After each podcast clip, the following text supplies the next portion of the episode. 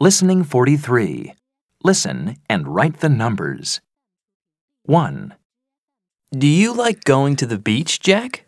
Yes, I do. The beach is beautiful. What do you like doing at the beach? I like snorkeling. It's great. 2, What do you like doing at the beach, Emma? I like water skiing. Oh, is it dangerous? No, it isn't. It's very safe. 3, What do you like doing at the beach, Tony? I like kayaking. Oh, is it difficult? Yes, but it's fun. 4, What do you like doing at the beach, Katie? I like surfing. It's fun. That's nice.